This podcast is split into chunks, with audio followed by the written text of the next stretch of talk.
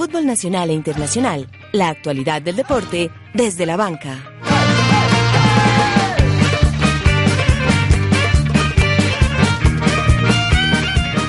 Con pie izquierdo, no fue bueno el debut del Verde Paisa en los octavos de final de la Copa Libertadores.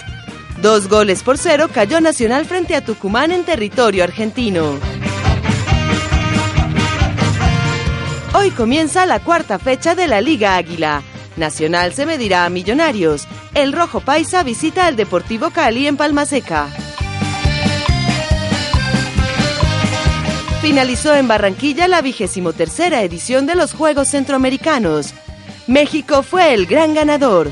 Cuba acabó en la segunda posición. Colombia finalizó tercera. Avanza en las carreteras nacionales una nueva versión de la Vuelta a Colombia. El ciclismo también es protagonista en este viernes deportivo en Desde la Banca. Jerry Mina es nuevo jugador del Everton inglés. Thibaut Courtois se muda al Real Madrid. Arturo Vidal ya entrena con el Barcelona. Comienza desde la banca. Dirige José David Duque.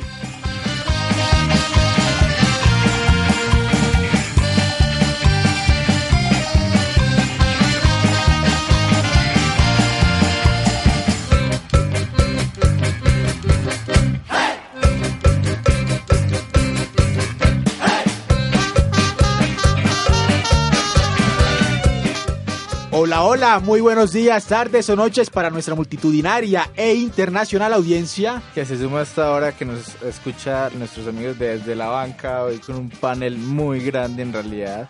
Tenemos caras nuevas, caras conocidas, en un panorama muy bonito el día de Costa. Y además muy con, con gente de otra, de otra parte de la región. Total, total. Bueno, comencemos hablando de una vez con salude, el tema. Salude, hombre. ¿cómo Sí, así? an- an- antes de comenzar a saludar a nuestro grupo humano y periodístico, eh, muy contentos por el tema de Jerry Mina, que parece va a tener más oportunidades en el equipo de Everton. Pero primero comenzamos saludando al grupo humano y periodístico que hace posible a la realización del programa desde la banca. Comenzamos con nuestro invitado internacional, ¿no? Que anduvo eh, hace un año, año y piquito por acá, el señor Juan David Correa, más conocido como el Poet. ¿verdad? Perdóname, Costa, yo lo quiero introducir primero. Él es una ficha fundadora de este programa. O sea, de hecho es un placer enorme tener al gran poet, eh, uno de nuestros locutores fundadores. por Dios, el, casi muchas gracias. este programa. Muchas gracias muchachos por esas palabras de, de acogida. Eh, desafortunadamente me tengo que ir mañana nuevamente de estas tierras, pero no querría dejarme pues mi paso acá in- eh, invicto, entonces quería venir al menos una vecesita a estar con ustedes. ¿Cuál fue su último programa aquí en Desde la Banca? Hace por ahí un año, por ahí en junio, a finales de junio más o menos. Don Mauricio Doble Pedal García, ¿qué tal? Saludo muy especial. Hola, hola, Coste. Muy contento nuevamente estar acá y lo mismo, muy, muy contento también de que esté nuestro gran querido amigo el Poet, que hace tiempo en realidad no lo veíamos y no lo escuchábamos por estos micrófonos. Y también hay muchas, estamos muy cargados de noticias. Déjame recordarle a todos nuestros oyentes y nuestros amigos nuestras redes sociales. Nos pueden encontrar en Instagram como arroba desde la banca guion bajo, en Facebook como desde la banca acústica, en Twitter como DLB eh, acústica y nos pueden escribir a nuestro correo institucional de desde la banca punto acústica arroba gmail punto com. Hemos, hemos recibido muchas sugerencias, eh, muchas también cartas amenazantes de hecho también, pero sobre todo buenos comentarios en nuestro correo institucional. Y bueno, coste que se venga todo. Con el patrocinio de la Carpita Roja, ¿no? Que ha sido un gran aliado ¿usted de... va a pagar la pauta. Estratégico, aliado de- ¿Usted va a estratégico. Sí, usted va a señor. pagar la pauta, señor aliado, aliado estratégico. Don Miguel Ospina, ¿qué tal? Saludo muy especial. Hacía ratos que no lo veía, así que estuvo por allá por tierras rusas disfrutando de- del Mundial Reportero de Desde la Banca. Claro, claro, Coste, muchas, muy feliz de estar acá de nuevo, muy agradecido con Desde la Banca por patrocinar todo mi viaje allá en el Mundial, una experiencia inolvidable. Muchos viáticos, hombre Miguel. Claro que sí, no, estuve allá eh, con todo pago, entonces es una, una, muy, una felicidad muy grande volver acá al programa. Un sueño mundial que llaman. Don Juan Pablo Llano, bienvenido. Coste, buenas tardes, saludos a todos los compañeros de la mesa, muy feliz. Hoy volvió la Premier League. Antes de venir al programa alcanzar el primer tiempo entre Manchester y Leicester, partidazo. Bueno, comentaba nuestro director que hoy es ausente, estaba ocupado buscando Word, que no sabía dónde, dónde estaba localizado el programa el computador. Estaba un poquito ocupado nuestro director José David Duque. Estresadito. Sí, bastante. De José estresado es una cosa. Les quería comentar antes de entrar en materia futbolística el tema de los Juegos Centroamericanos y el Caribe, que deja como ganador al país de México con un total de 341 preseas, seguido por Cuba con 242 medallas y Colombia como tercera con 270 preseas. Entremos en materia, saludamos a Mayra Triana de Barranca Bermeja para el Mundo y hablemos del partido de ayer de Atlético Nacional frente a Tucumán. Un rendimiento preocupante del equipo verdolaga en ese partido de ayer y que se ha venido eh, demostrando a lo largo de lo que va corrido de este semestre. Eh, Poet. Sí, eh, respecto al partido de ayer, pues mm, lo primero que hay que decir es que todos estamos muy defraudados, todos los hinchas de Nacional estamos muy defraudados porque creemos em, que Almirón vendió el partido. Eh, de entrada, mm, tú no puedes no poner a dos de los, el único remanente que nos queda de ese equipo campeón de Copa Libertadores del 2016, que son Alexis Enríquez, el supercapitán, y Daniel Bocanegra, no los puedes dejar en la banca en un partido de estas instancias de Libertadores, porque ya tienen el ADN copero. Incluso Enríquez podríamos decir que ganó dos Libertadores, aunque no era titular con el Once Caldas en el 2004. Entonces, la veteranía de Enríquez es necesaria, es, eh, es fulgurante esa figura, se necesita para que para sacar al equipo incluso desde atrás, o sea, tácticamente que las osoriadas, digamos, dieron fruto con los pases largos, los de 50 metros de Enríquez, como lo pudimos ver en el partido contra Santa Fe, ese pase que le lanza Gerson Candelo. Eh, entonces es un revulsivo necesario y además la eh, en un equipo, eh, cuando tú estás enfrentando un equipo argentino, en suelo argentino, el vigor de la hinchada se la transmite también a los jugadores argentinos y el jugador argentino es muy visceral y necesita otro jugador que le contrarreste, digamos, la bravuconada al argentino. Y él, precisamente Enríquez, se ha destacado, aparte de lo futbolístico, por lo extrafutbolístico de dar empu empellones, empujones, eh, porque eso es importante en el fútbol, en el folclore del fútbol se necesita, porque si no te amedrentan, el Claro. contrario te va a amedrentar. Cuando estaba en su momento Alexander Mejía era quien cumplía esa labor y... Por supuesto, el y- Capi, sí, claro. Entonces, bueno, básicamente, salimos de entrada, hay cinco errores de entrada para mí. Eh, Alexis Enríquez, ya lo dije. Eh, Daniel Bocanegra eh, tenía que ir en vez de Raúl Loaiza, que además que no lo conocen ni, ni en la casa.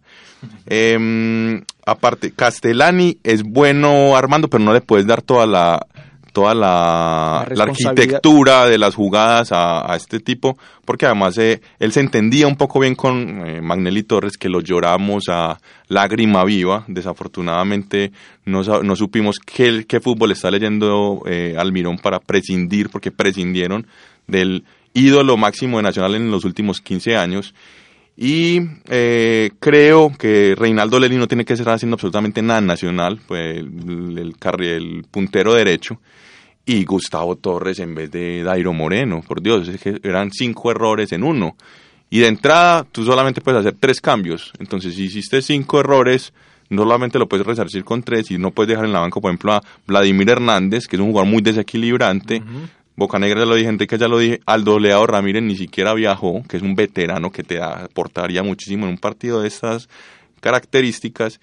Y eh, Dairo Moreno, además, la última contratación que fue la, se demoran dos meses haciendo esa contratación del 9 que le hiciera competencia a Dairo. Duarte. Duarte, hombre, lo, porque si lo contrataste, pues ponelo a jugar, a ver qué pasa. Ya sabemos que Gustavo Torres no nos va, no, no va a ser solvente con el gol.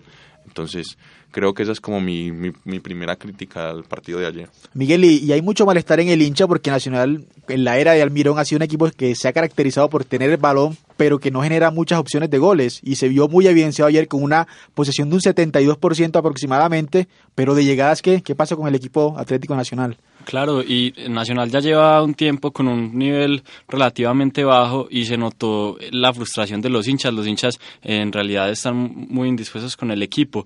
Eh, vi algunos comentarios y todo de algunos hinchas pidiendo que volviera Lillo. No, y no, no. Imagínense cómo es de controversial eso.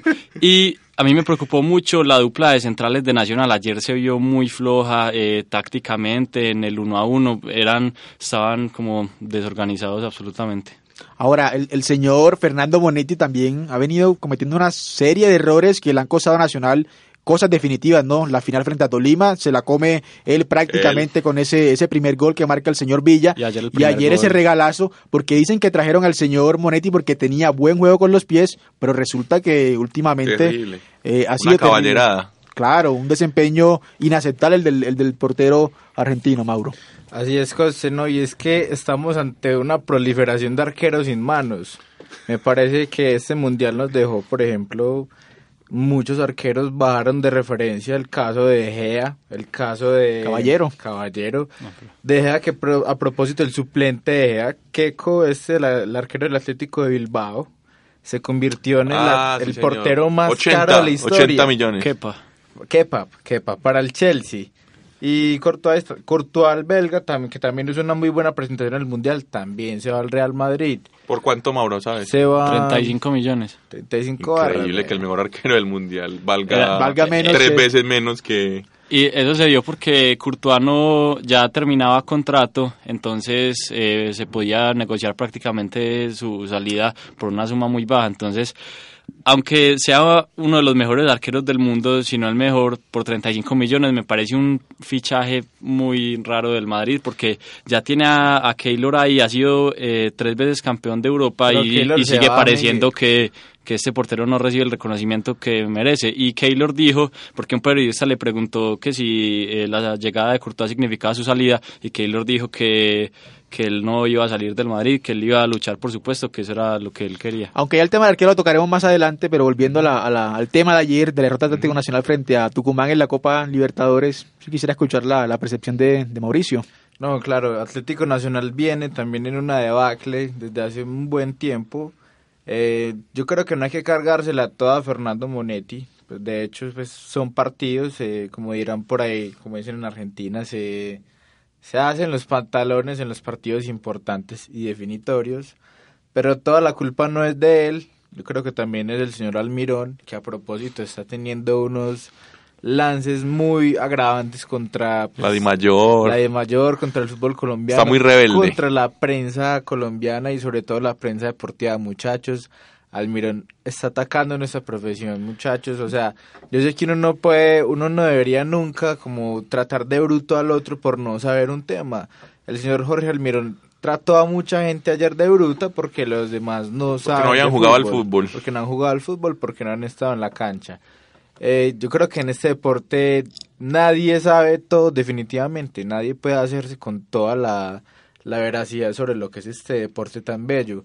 Sin embargo, él también tiene que tener un poco de autocrítica porque Nacional hace mucho que no está jugando a nada y eh, concuerdo completamente en que tendría el partido de ayer lo tendría que haber jugado con jugadores que ya tengan la mística, cooperan la sangre.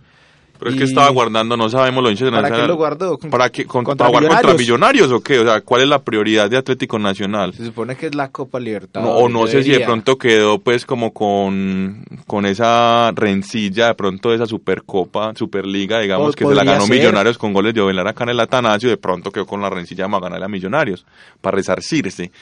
Pero a los Copa hinchas de Nacional nos interesa muchísimo más eh, ganar la Copa Libertadores que obviamente ganarle un partido a Millonarios. O sea, Completamente. Pero bueno, yo creo que lo de Almirón, hay algo más detrás del en el trasfondo del A mí me contaron un chismecito de Almirón. Eso. Y es que me dicen que Almirón no le habla a los jugadores, sino que manda razones. Y si tú mandas razones a un, a, a- a un, a un jugador siendo tú el técnico, eso habla de que la comunicación ahí está rota. Sí.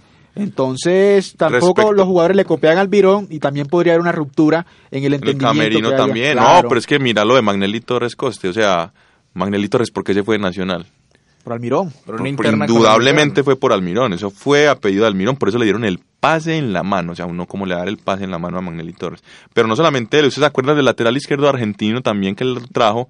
Delgado, Marcelo Delgado. Marcelo Delgado, Delgado. El- hay un chisme y es que en el después de la final contra el Tolima se armaron como se dieron se fueron a las piñas como dicen los argentinos a los golpes dentro del camerino y entre ellos estaba Magnelli estaba Delgado estaban varios entonces como que Eran los referentes del equipo. ahí hay unas unos asuntos místicos que no están el aura el aura que se respira en Atlético Nacional no es buena recuerden ustedes que esta misma semana salió la semana pasada salió Víctor Marulanda el que casi eh, presidente vitalicio, aunque no lo fuera de, factualmente, sino que era gerente deportivo, pero en realidad el que maneja todos los hilos en la parte administrativa nacional era Víctor Marulanda.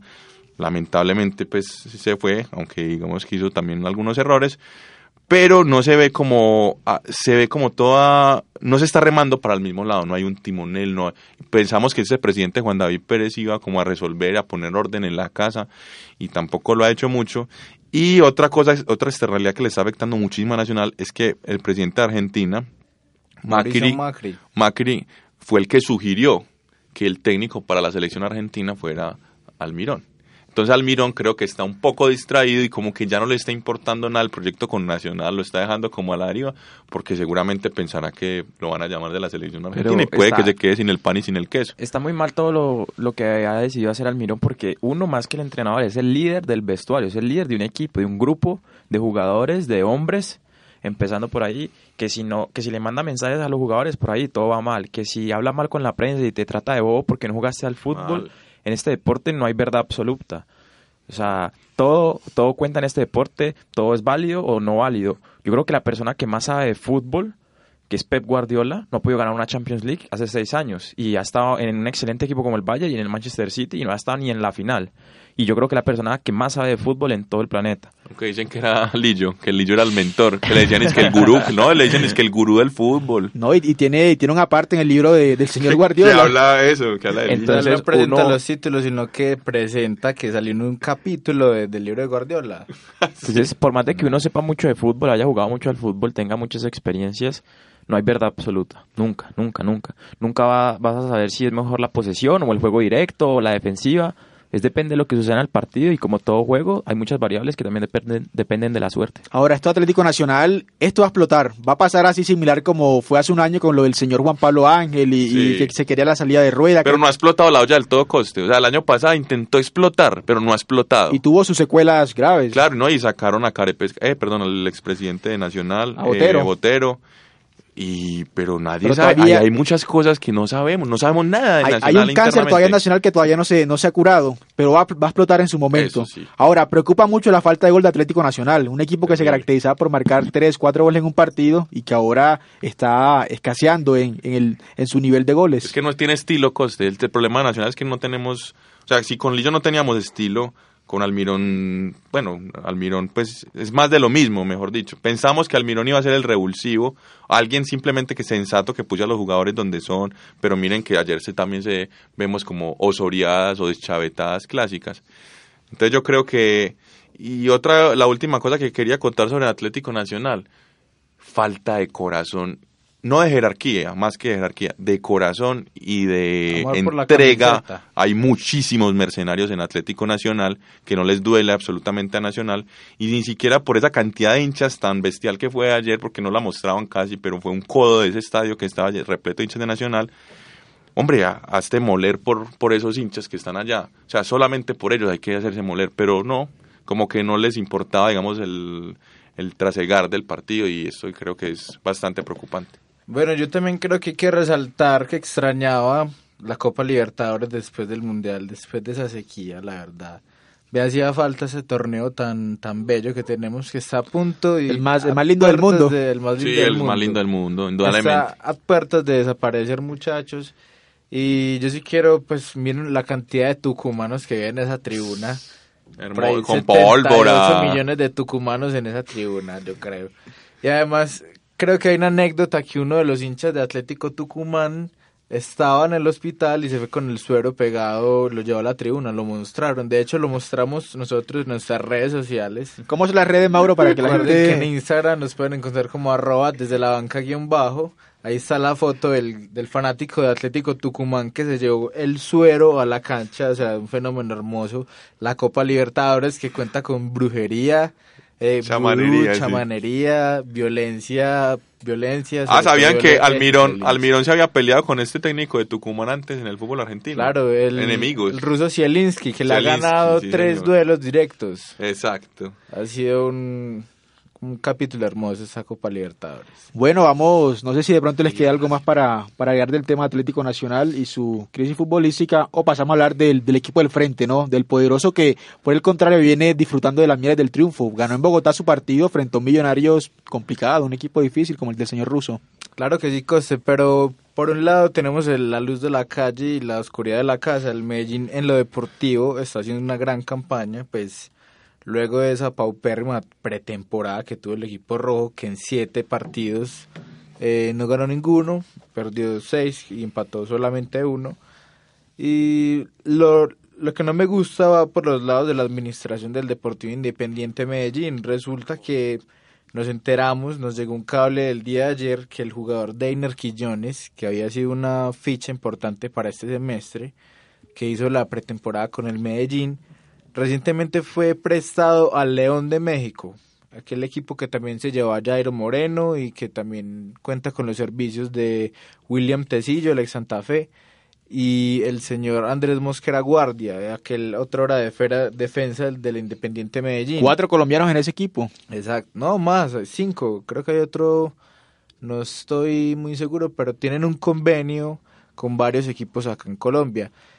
Pero no, José, respecto con el partido de Millonarios, creo que el Medellín eh, supo lo que tenía que hacer durante el partido, es decir, hacerse con la pelota, incomodar al rival, que Millonarios realmente se vio muy incómodo durante los 90 minutos, no digo en todos los espacios, pero el, el medallo supo cómo aguantarlos. Y fue sino quién más que Germán Cano que pudo vacunarlos nuevamente, ya los tiene casi que de hijos, ya Germán Ezequiel Cano ajusta cinco goles en contra de Millonarios, es el segundo equipo el que más goles le ha hecho. Pues el partido contra Millos realmente fue muy bueno. Medellín, eh, como dijo Mauricio, la pretemporada jugó muy mal y el nivel que había tenido en este inicio de liga eh, no era eh, ni excelente ni muy bajo. Pues Medellín se había mostrado bien, pero este partido me sorprendió realmente. Medellín jugó muy bien, le manejó la pelota a Millonarios, supo administrar los tiempos, los espacios. El gol fue un golazo con una salida de Perlaza, el desmarque de Cano y Ricaurte, un golazo que es más quedó de gol de la fecha. Entonces eso levantó mucho el rendimiento del equipo y esperemos que en nuestro clásico contra el Cali podamos repetir ese- esa presentación. Cosa que no va a estar fácil, ¿no, Miguel? Porque jugamos en Palma Seca. Eh, No, respecto al Medellín, eh, yo creo que el Medellín tiene unas, una, una solvencia futbolística muy interesante. Ricaurte es un gran armador. Creo que hay veces se engolosina un poquito con la pelota, ese es su error. Pero digamos, eh, Germán Ezequiel Cano, cualquier equipo querría tenerlo. Y más que en una instancia de estas, ah, no sea mil- a Milana, como, como dicen los argentinos, sino que saca eh, al equipo, digamos, es, es un líder genial para el equipo. A propósito que Germán Ezequiel Cano está a 23 goles de convertirse en el mayor artillero del Deportivo Independiente Medellín en Y su es, historia. es Diego, El primero es el, El Diego. El Greco. El, ¿Cómo se llama este, este jugador uruguayo? Eh, sí, el Greco. no es fue- Diego Álvarez, yo creo que Diego Álvarez Diego lo superó. Álvarez es el cuarto goleador, con 78 y de el, años. Camello Serna, ¿qué? El Camello Serna está, el es el segundo, es, es después de Cano que está el Camello Serna. ¿Sí? El Camello tiene 67, ya Cano justo 69. Uh, Está, está por poquito. También está el Charro Moreno, pues que los de los jugadores que nunca pues los vimos jugar. Está José, José Vicente Greco, Greco. ya me acordé, el gran delantero uruguayo que cuenta con 92 goles. Está el bombardero valenciano. claro. Está Jackson Arley Martínez. Y como la mencionaban, también Diego Álvarez. El Medellín, de hecho, creo que estadísticamente tiene la pues tiene como el registro de más goleadores en el torneo colombiano en la historia. Sí, Mauro, dato hay que confirmarlo, yo Sí, creo. tiene no por ahí- creo que tiene- tenga más que Nacional. No, sí, coste. Eh, Poeta, lo puedo asegurar. Juan Pablo. Bueno. el partido de mañana con Medellín, como venimos hablando, un equipo que viene en alza, eh, con una seguidilla de victorias, pero no olvidemos el Real al que va a enfrentar, que es el Deportivo Cali, un equipo que está invicto en lo que va de la temporada, pues tres partidos de liga y dos de Sudamericana, recordemos que le ganó a Bolívar en, en La Paz, y los dos partidos que ha jugado este semestre local no ha recibido ningún solo gol. Un Medellín que es- arrancó con incertidumbre, ¿no? Porque muchos no conocían al, al técnico eh, de llegada y Todavía no lo conocemos. todavía no lo, no- no lo conocemos y por la pretemporada que se hizo, pues la, la gente se, le, se había desmotivado incluso ya en el tema de los abonos. Medellín ha venido bajando en el tema Sí. de, de los abonos, donde comenzó con 40 mil pesos, lleva por lo menos en 16 mil pesos. O sea, en tres años ha disminuido una, un porcentaje bastante importante, pero en el tema futbolístico se ha visto también reflejada la mano del, del nuevo técnico y bien por el equipo poderoso que siempre está acostumbrado a hacer buenas campañas. Mañana eh, tiene un partido muy interesante frente a para, para quien habla es el mejor equipo que, que, tiene la liga por ese momento. Y también les quiero hacer la pregunta a la mesa de trabajo para ustedes, ¿cuál ha sido el equipo que más les ha gustado en lo que va del torneo, independientemente del equipo de, del cual ustedes sean hinchas? Para mí Equidad. Sí. Equidad. A mí Cali. A mí me parece que Equidad es el que ha mostrado cosas más interesantes porque eh, Nacional, ya hablamos de todo el tema. Eh, Medellín apenas fue este último partido contra Millos que se mostró como un equipo competente. Entonces, me parece que lo que ha hecho este, eh, la equidad en este semestre es muy valioso. Para el poet. Tres victorias al No, yo creo que a mí el Junior me parece que tiene mucho que dar, mucho potencial. ¿Usted le cree a Comesaña? A, a- a Julio tercero, Julio Avelino Julio séptimo. Del tío Fuad. Eh, no, pero es que tiene muy buenos jugadores. Lo que pasa es que no debe haber algún momento en que empiecen a, a armar la orquesta, pero sí la tienen. Ya Mauro. La equidad también.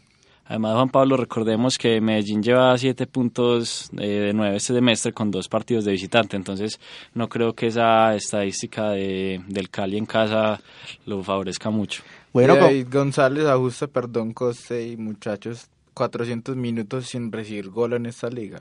armemos de una vez la previa de lo que será el partido de mañana. ¿Cómo creen que saldría el cuadro poderoso y Juan Pablo, que es hincha ferviente del Deportivo Cali, cómo cree que saldría el, saldría el equipo azucarero mañana en el estadio Palmaseca? ¿Su posible once?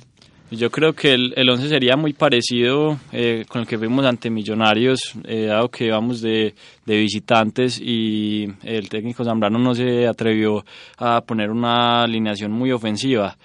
Yo creo que el equipo de Medellín, eh, así como va el torneo, va a seguir siendo muy parecido hasta que, eh, que Leo Castro regrese, que me parece que es un jugador muy importante y más con lo que consiguió con la selección menor. Entonces, yo creo que Medellín muy probablemente repetiría nómina contra Millonarios. Eh, contra Cali. Eh, yo creo que el Cali sería muy parecido a lo que ha venido haciendo, que es un 4-2-3-1, con Camilo Vargas en el arco, por derecha Juan Camilo Argulo, Palomeque y Rosero la pareja de centrales, Andrade por izquierda, los volantes de contención Andrés Pérez con el, uru- el uruguayo Cabrera, más adelante por derecha Dier Delgado, Nicolás Benedetti en el medio y la duda la tengo en el sector izquierdo. Viene jugando Andrés Felipe Roa, recordemos que Jonathan Mosquera mañana cumple la última fecha de sanción que tiene por la roja recibida con, con Nacional, Bohemians. con Nacional en los cuartos de la liga pasada. Y ahí está la duda, no sé si vaya a jugar Andrés Felipe Roa o ya vaya a arrancar de inicialista junto a Nicolás Benedetti, Magnelli Torres. Y arriba Pepe San. Y entonces eso, Magnelli lo llevan a pasear al Cali, ¿o qué? no, pero es que Magnelli no, no hizo la pretemporada con todo el equipo, entonces lo han, lo han ido llevando de a poco. No, un crack de eso hay que Es ponerlo que donde o sea, sea. con un pie marca la diferencia, con una pero pierna. No, Y- con un pase No, pero es que el equipo de Peluso es muy táctico, muy defensivo. No puedes sacrificar a un crack por, por... O sea, no puedes sacrificar tus principios tácticos, tu modelo de juego por un crack. Le va a pasar lo de Riquelme con lo de- a que- con Riquelme. No, es el mismo problema de Millonarios con Marrugo. Como Marrugo. En tres partidos no Pero sí, porque por si no está bien físicamente, no va a poder hacer las tareas de cubrir banda, de marcar, que lo que pide Peluso. Cuando uno vio el partido, yo que vi el partido de Cali Chico, pues el Deportivo Cali fue uno totalmente distinto cuando estaba Magnelia, cuando, Sí. cuando él salió. Me parece que se apuró Peluso en sacarlo. Lo sacó No. con el minuto 60, 65. 63, por ahí. Y el Cali perdió el balón y se metió atrás en ese momento. Y desde ahí se nos fue eh, la posesión de balón y nos empataron y casi se le va el partido al Cali. Entonces la, la, la importancia es tener un jugador que te maneje los tiempos, que también te ponga a jugar al delantero mano a mano. Sí, pero que- en ese partido no está Nicolás Benedetti, que es el referente en este momento. Aunque tenía buenos delanteros también ágiles, como el señor Miguel Murillo, que tiene velocidad en el ataque, y Manelli, pues por ese lado hubiese podido filtrar algunos balones. Decía eh, Mauro, ¿Qué, qué cosa? No, no, pues me, me- me estaba tocando la... Acá que también se tiran datos curiosos hablando del Deportivo Cali. En estos días vi un dato muy curioso. Eh, sacaron los equipos, el, el patrimonio de cada equipo a nivel americano, en toda América, inclusive Canadá y Es Estados uno de los que Unidos. más tiene. Deportivo Cali. Exacto. Entonces salió, digamos, que los equipos más caros del fútbol continental, eh, en términos de patrimonio, solamente la nómina, su infraestructura, su estadio, etcétera. Corinthians es el equipo más caro del fútbol Sudamericano. eh, no, to- americano, o sea, al contexto con de Estados Unidos. Chorincha. Más o menos vale 470 millones de dólares. Le sigue el, Boca, ¿no? el Palmeiras, como con 450 millones, algo así. El caso es que después siguen eh, Los Ángeles Galaxy, una cosa así. Y el Deportivo Cali es el número 36 y el primer colombiano tiene 78 millones de dólares. Obviamente, pues por lo del estadio del Palma Seca, digamos, es lo que más le aporta, digamos, en ese en esas variables. Oh, pero hay muchas cosas que la mayoría de la gente no conoce, que es el Cali tiene hotel propio donde se quedan los jugadores, o sea, el Cali no, no es como el Medellín que tiene que ir al DAN, no, el Cali tiene su propio hotel. Ah, sí, es que Nacional tampoco tiene hotel. es, es un equipo que tiene su propia sede administrativa y campestre, y la sede campestre tiene como seis canchas, tiene un gimnasio recién puesto, moderno, tiene dos piscinas, tiene restaurante donde los jugadores comen y fuera de eso pues la sede administrativa que hay cancha de básquetbol No tienen parque de diversión. Sí, como es- club, y el estadio, club, y el realmente estadio es el único que hay en Colombia. Porque Nacional tiene su, su sede deportiva, pero Pero entonces Nacional lo pensábamos porque de hecho el proyecto de, de Botero era el estadio. Y pues los hinchas de Nacional pues hicieron caer en cuenta que lo más importante del proyecto deportivo, no un estadio. Y además que el, el Atanasio lo tiene muy bien eh, adecuado. Entonces, y además que es la mística, porque cuando vos te, mira lo que le pasa a Peñarol con ese estadio en donde juega que el, el campeón del siglo, ¿cierto? Cuando se salen de su estadio, el Cerro Porteño cuando se salió de la olla, bueno, le reformaron la olla, pues, o algo así, como que pierden la mística, como cuando el Arsenal Se fue de Highbury. de Highbury y, empezó en el Emirates Stadium, o sea, como que eso le va perdiendo. Eso me lo del Atlético esa temporada. El Wanda. Exacto. el. Ah, bueno, el Atlético, quién sabe qué le vaya a pasar con el Pero el de estadio. Atlético pinta muy fuerte para esta temporada con las incorporaciones y sabiendo que la final de la Champions va a ser en el Wanda, se ve que se han tomado el, el papel de proyecto. reforzarse bien. Se, se nota que se serio. han tomado el proyecto realmente en serio. Y decía eh, Juan sobre el tema de, la, de Atlético Nacional que la prioridad no era el estadio. Exacto, la prioridad no era el estadio, pero entonces pensamos que era el proyecto deportivo y tampoco, porque Entonces, ¿cuál es la prioridad? no, no se sabe, porque Nacional, cuando entró Botero, después de tener el año más glorioso en la historia de Nacional, el año en que más devengó dinero Atlético Nacional, dice que estábamos en, en bancarrota, o sea, en saldo rojo, o sea, administrativamente, que eso fue la campaña de Botero, que era disque austeridad. Y después, en este momento, Juan David Pérez siguió con la austeridad porque miren los cinco refuerzos tan nefastos que trajo Nacional. O sea, ninguno de calidad. O sea, hubiéramos preferido uno solo, pero de un Giovanni Moreno, algo así.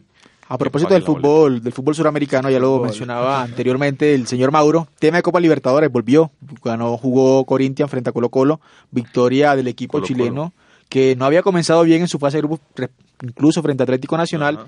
logró ganar ayer River, empató 0 por 0 con un jugador menos frente, aguantó, a, lo aguantó. frente al equipo del Poeta, el Racing, Club Racing. Sí, Que será como el partido partidazo más de Franco. Armani. Partidazo. Y en la siempre. otra cara, qué ironía. Una cara Armani tapando todo en River y en el otro partido Monetti Cagando la- sin manos, sin manos. de- Por favor, por favor. Y Boca perdió su, ganó su partido mejor frente al equipo de, de Libertad de Paraguay. Buen partido del gordo. 2-0. Buen partido del gordo. Ustedes lo vieron, el de, el de Boca Libertad, y qué sensaciones le deja el, el desempeño de los jugadores colombianos. Muy bien Cardona. Cardona por fin está como recuperando su nivel. Wilmar Barrios siempre, siempre lo ha bancado. Es un jugadorazo, siempre, siempre cumple. Entonces, yo creo eh, Boca además tiene una plantilla de los volantes para arriba muy grande. Boca podría tener dos titulares de ofensivos con jugadores porque está Benedetto, Zárate, Tevez. Cardona. Pavón, Boca es el Juancho equipo- Pa- Pepe. Pavón, Boca es el Juancho equipo de Pe- Ávila. Que metió gol de asistencia. Entonces, es un equipo Boca, estado. Boca ofensivamente es el más fuerte de la Libertadores. Pero la, la, la presentación de Wilman Barrios no fue tan buena. En marca estuvo bien, pero entrega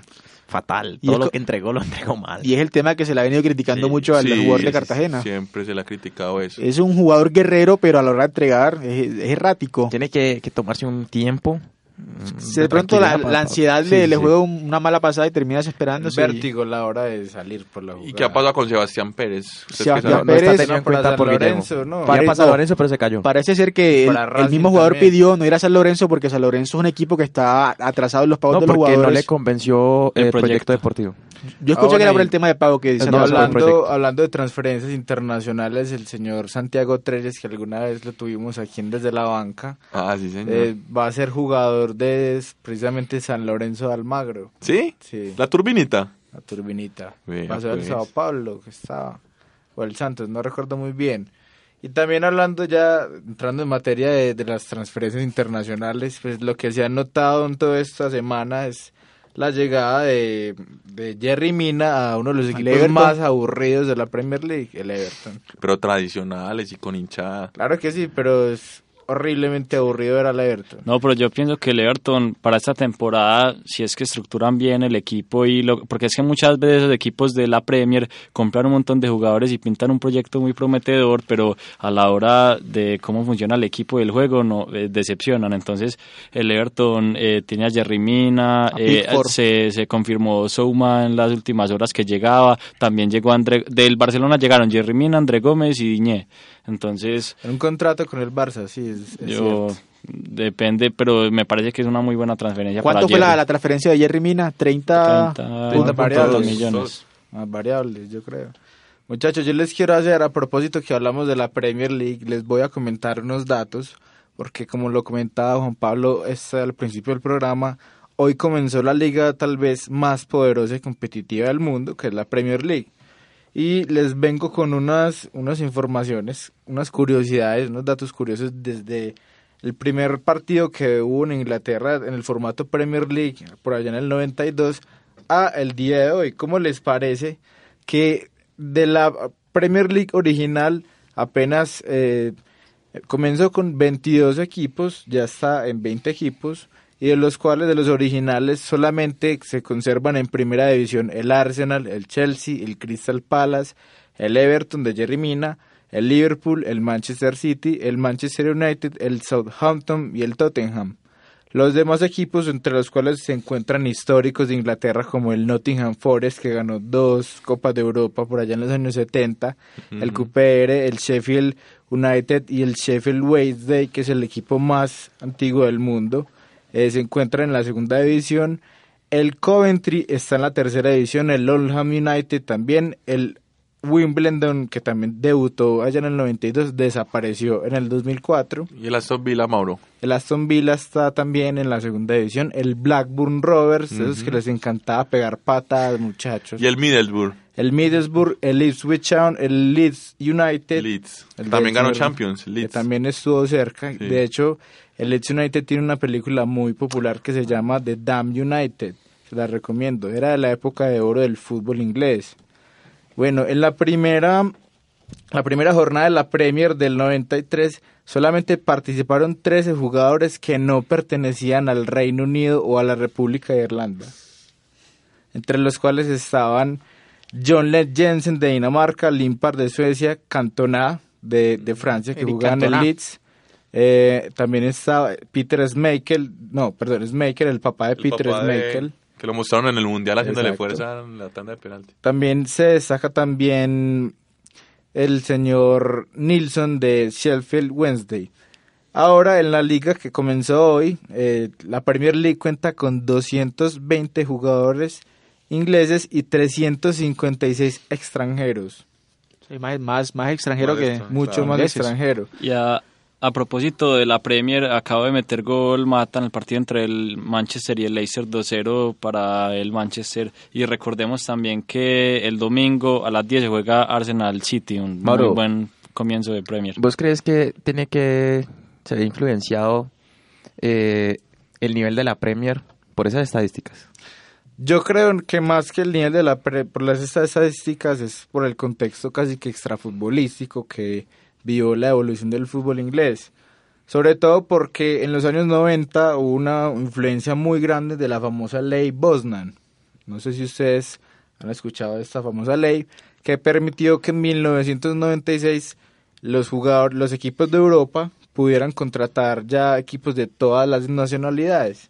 Me explico, antes las ligas española, inglesa, francesa se hacían fuertes con jugadores propios del país. La liga española tenía cada uno de sus equipos, tenía una figura, lo mismo pasó en Italia en los años 90 y hasta que llegó esta ley, como ya empezaron a llegar gracias a las grandes imponencias de los patrocinadores que también han cambiado mucho en los últimos años, también ya les voy a dar el dato de quiénes han sido los, quiénes son los dueños ya. De hecho, hay cuatro equipos que son simplemente, que son únicamente británicos, del resto son de compañías americanas, chinas, eh, indias, japonesas De árabes. árabes. Miren, la primera, en la primera jornada de la Premier League, eh, los partidos contaron con 16, jugad 16 directores técnicos nacidos en las Islas Británicas. Ahora solamente hay cuatro que, se reman que permanecen en equipos de, como de segunda categoría. También el, se podría decir que, que ya casi hay muy pocos. Ah, bueno, por ejemplo, les quería comentar que en 1900, entre 1992 y el 97 la compañía Sky, que es la que transmitía los partidos de la Premier, pagó 257 millones de euros por los derechos televisivos.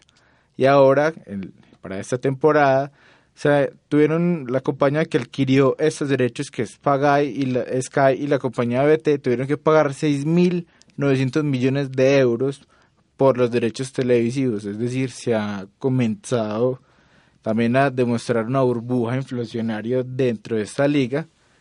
Y pues también se habla de los patrocinadores, que antes las compañías inglesas eran las que se lucían más en las camisetas de estos equipos.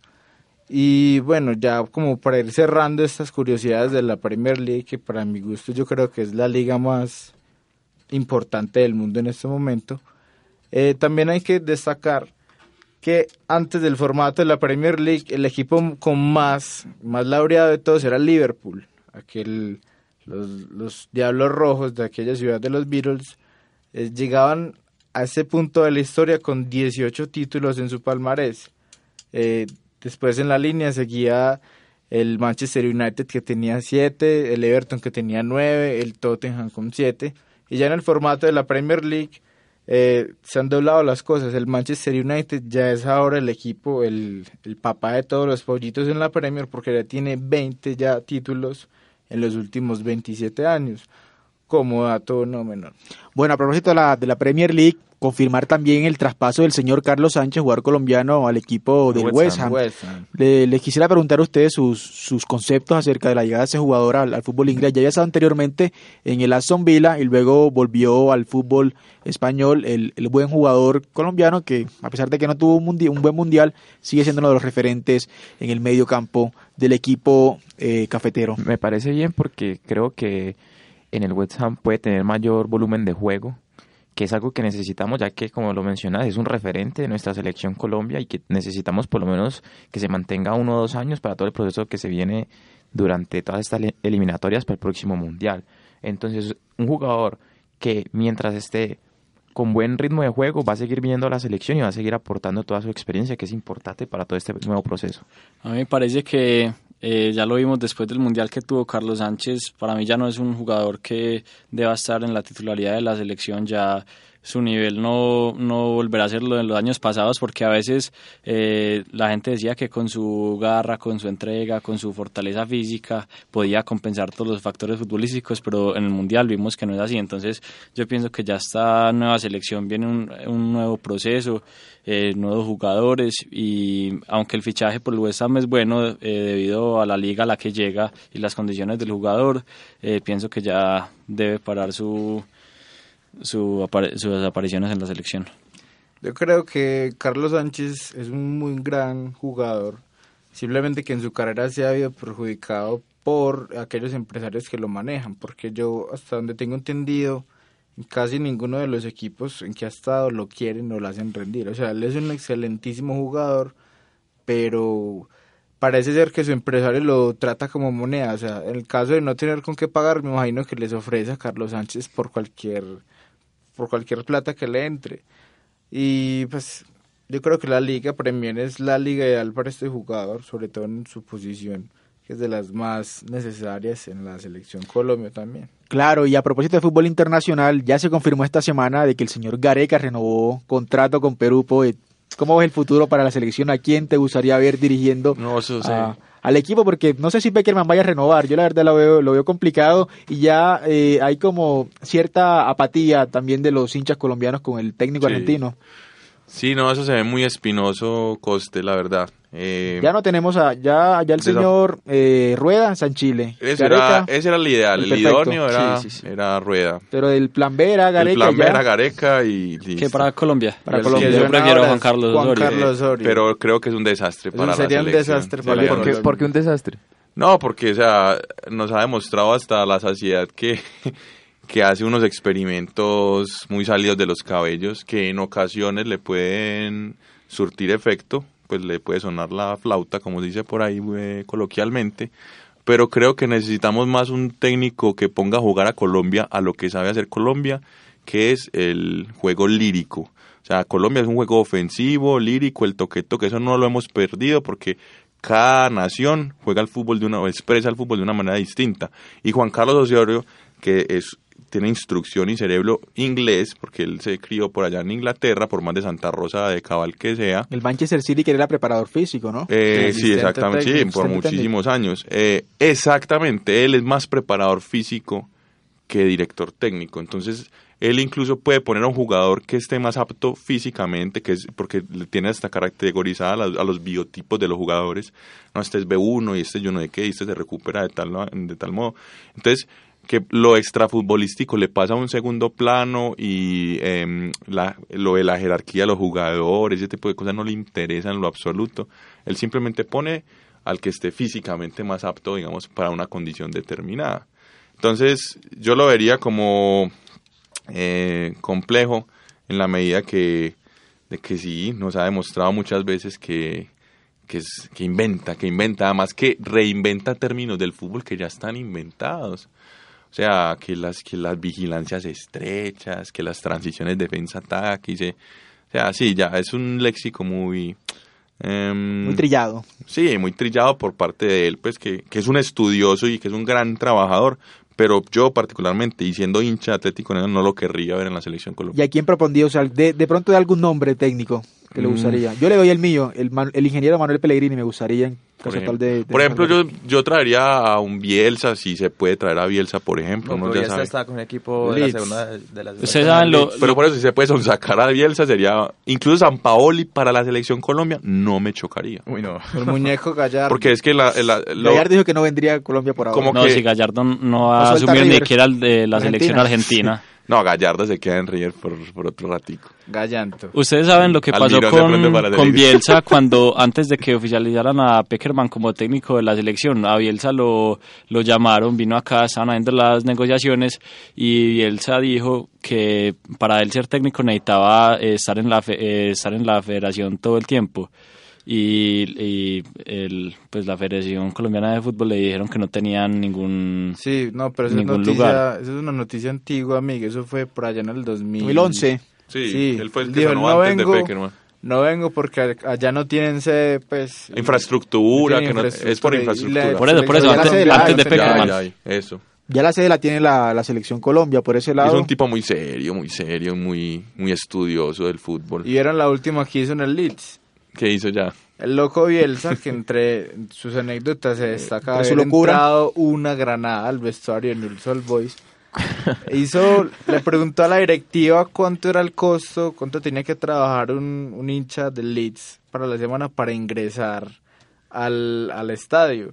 Se descubrió que tenía que trabajar tres horas al día para pues, poder pagar la boleta. Entonces lo que hizo el loco Bielsa fue justamente poner a sus jugadores a recoger basura durante tres horas para que sintieran el rigor que tenía que pasar un hincha para ir a Me verlo. parece, me parece. Bien, sí, claro. Trae el muy loco Bielsa. sensato. Miguel propondría al, al señor Osorio. Eh, a mí me gustaría Osorio, ya claro hablando de Bielsa, de un técnico de esa talla, por supuesto que me gustaría mucho más, pero eh, yo siempre he sido muy fan de Osorio, siempre le, lo he apoyado y me parece que lo critican injustamente, sin fundamento, es como más un, un odio hacia él, pero me parece un gran seleccionador, yo creo que podría aportarle mucho a Colombia. No, es que lo sufrimimos mucho en el Atanasio, Yo no poniendo sé, a Alexis no. Enríquez de volante 10 y no. de hecho, terrible. Osorio en este momento se comporta como un político en campaña porque ha estado visitando Sí, a todos los verdad, equipos. A Zambra- estuvo en estos días en el entrenamiento del Medellín, entrenamiento del Medellín, que lo admira mucho además, es que supuestamente. Con Deportivo Cali, con el el con Peluso. El, Con Peluso. Oscar Ah, sí, todas comentó partes. que fue el señor Juan Carlos Osorio quien lo recomendó para el Poderoso. Entonces, yo no sé. Eso mí- suena como que lo van a nombrar a él. Y también mire que el señor Juan Carlos Osorio tiene sus propios periodistas. Sí, tiene, tiene, tiene su escuela. Él tiene su, su, su micrófono ahí aliado. Entonces no me gustaría. O sea, si ya tenemos problemas con la selección, que en este mundial nos mintieron a todos, no nos dijeron Fue una falta de que había respeto. jugadores Sí. lesionados y pues que no están en condiciones. Ahora, ¿cómo va a ser con el señor No, y- Juan Carlos? El lo, solio, el y lo que solio. pasó con Lerma en el partido contra Inglaterra, que se que fue más que todo lo pusieron para que Para se venderlo. completara esa venta al Bournemouth. Entonces, Eso es, lograron. eso es que ya, ya confirmamos que Peckerman vendió a la selección por vender a un jugador, así de Y sencillo. lo ha hecho en estos ocho años. Pues lo ha hecho. No, y póngalo que Mujica, no se le haga raro que Mujica en estos días lo vendan por una cifra y, estratosférica. y pues. Lerma es un jugadorazo y se merece el traspaso y todo lo que ha hecho, eh, pero esto no En justifica lo lo que, ha- lo que hizo Peckerman en el Mundial. Sí, en cuanto a lo del técnico, yo creo que tenemos otro candidato para pensar seriamente y un candidato que se puede pensar con los pies en la tierra y que tiene fundamentos, sobre todo hasta en la actualidad, para poder ser seleccionador de la selección Colombia, que es Luis Fernando Suárez.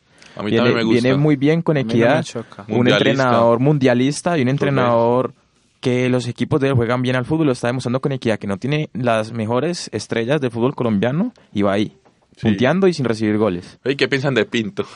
No, No, no, no, no, me gustaría volver a la escuela. No, pues el tipo también es un estudioso. O sea, si vamos a hablar de entre Osorio y el entre estudiosos, también es muy Pasa estudioso. que Pinto Pero es un, Pinto un ya técnico ultra defensivo ¿Cierto que sí? Pero ya Pinto lo tuvimos, ya lo tuvimos en la y, selección. y Y es tuvo muy pelieta, ¿sí y terminó mal con el señor Amaranto Perea, con, con Mario Con Alberto todo el mundo. Yepes. No, pues ¿no? En, en Costa Rica terminó mal con Keller y por eso lo sacaron. Recordemos que Jorge Luis Pinto y ¿cómo se llama el de Junior? Eh, Comesaña. Ah, el Julio puño. Ah, eh, claro. Real- Real Cartagena, Cartagena, Cúcuta. sí, en el uno de los escenarios más polémicos del fútbol profesional colombiano. Pero muchachos, qué pena que la polémica llegó al final. Ya, ya se nos va acabando el tiempo. Dato de tiempo. cierre cortico si alguno tiene, pero lo más sintético posible. Eh, la jornada, se los voy dando el mío, la jornada se complementa a la jornada número 4. Atlético Nacional Millonarios Clásico de fútbol colombiano que tiene tinte de, de revancha, ¿no? Por el tema de la Supercopa. Y Medellín mañana visita Deportivo Cali, también clásico, por donde se le mide tema de barras, tema de fútbol. Ah, Hay una apuesta aquí entre Miguel y yo. ¿Cuál es la apuesta? ¿Qué, qué, qué gana la persona del el equipo que gane? Contarnos, contarnos. Una hamburguesa, una hamburguesa. Una hamburguesa. No, Los pues, gallos. Una hamburguesa. Bueno, Mauro tiene dato de cierre para... Eh, Coste, no, mi dato de cierre lo voy a aprovechar para agradecerle a Alejandra los controles y para nuestros compañeros aquí en la mesa del día de hoy. Saludar al director. Un saludo al director que en ese momento debe Alias estar- Don Viejo. ¿Cómo le dicen al alias director? Don Viejo, alias Don Viejo, exactamente. Don Ruco.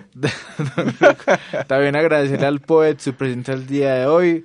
Gracias, Lo Esperamos eh, tenerlo prontamente. De hecho, es nuestra voz, nuestro embajador allá en, en, el, en el exterior. ¿En qué parte Con de México mucho está? En la Ciudad de México. Ciudad de México. Dato Sí. de cierre, Poet. Futbolera esa ciudad también. Bueno. Eh, no, el Estadio Olímpico Universitario del Pumas de la UNAM es una cosa Oye, el despampanante. Azteca La es Azteca pues, una es lo más grande del mundo. Y sí, pero aunque les falta pasión en las venas, pues como lo que pues, el fútbol suramericano, Es verdad, digamos es que es el más apasionante del mundo. Eso es cierto. Don Miguel Miguel Ospina, ¿no? Antes le decía Miguel Ángel y, y no es Miguel Ángel. Dato de dato cierre. de cierre, eh, a propósito de que empezó la Premier, eh, para mí es la liga más entretenida del mundo, no sabría decir si la mejor, pero sí la más entretenida. Dile, y además que es, es la liga más poderosa del mundo y eso se demostró en que el Fulham, equipo recién ascendido, es el primer equipo en la historia que asciende a primera división que gasta 100 millones de euros en, en fichajes. Entonces eso es para que nos vayamos dando cuenta Y, del mientras, poderío. y mientras el Tottenham eso, decidió no, no no fichar a gastar nadie. ninguno. Aunque para mí eh, mantener a Kane, Ali, Eriksen y todas las estrellas después del Mundial son unos Eso vale. buenos fichajes en sí porque pues, Se se los pudieron haber también. llevado muy fácil también. Juan Pablo, muchísimas gracias y algún dato de cierre. Dato de cierre, la primera victoria de la Premier League eh, nos la da el Manchester United frente al Leicester, Dos por 2-1 cero. 2-1 de local. Todo en orden. Eh, bueno, esperemos, vamos a ver con qué sale Mourinho esta temporada, tanto que habla, esperemos que gane algo importante, que algo de todo lo que tanto que habla se haya acompañado por títulos. Esperemos a que el Cali mañana le gane a Medellín. Bueno, El agradecemos la... Medellín le gana al Cali. Bueno, que gane el mejor, ¿no? Yo quisiera pendiente Me- cómo queda la, Medellín. la apuesta.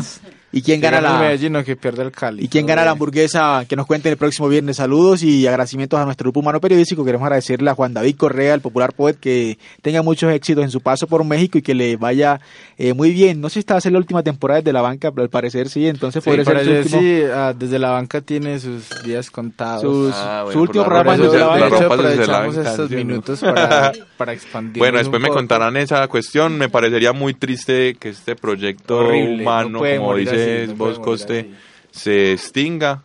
Eh, me imagino son- que se podrán encontrar revulsivos como para que eh, un cambio. Ahí un tendremos refuerzo, refuerzos, a ver sí, qué, algún qué- qué podemos hacer para continuar Para con esta- continuar, porque eso tiene continuidad de... Mauro, ¿cuánto llevamos? Como tres años, ¿no? Eh, tres años, muchachos, pero Ah, ya bueno. nos están haciendo caras. Bueno, bueno. Recuerden Bueno, sí. escucharlos en- dentro de ocho Gracias días por la y invitación. Recuerden que en acústica desde la banca sigue arriba. Chao.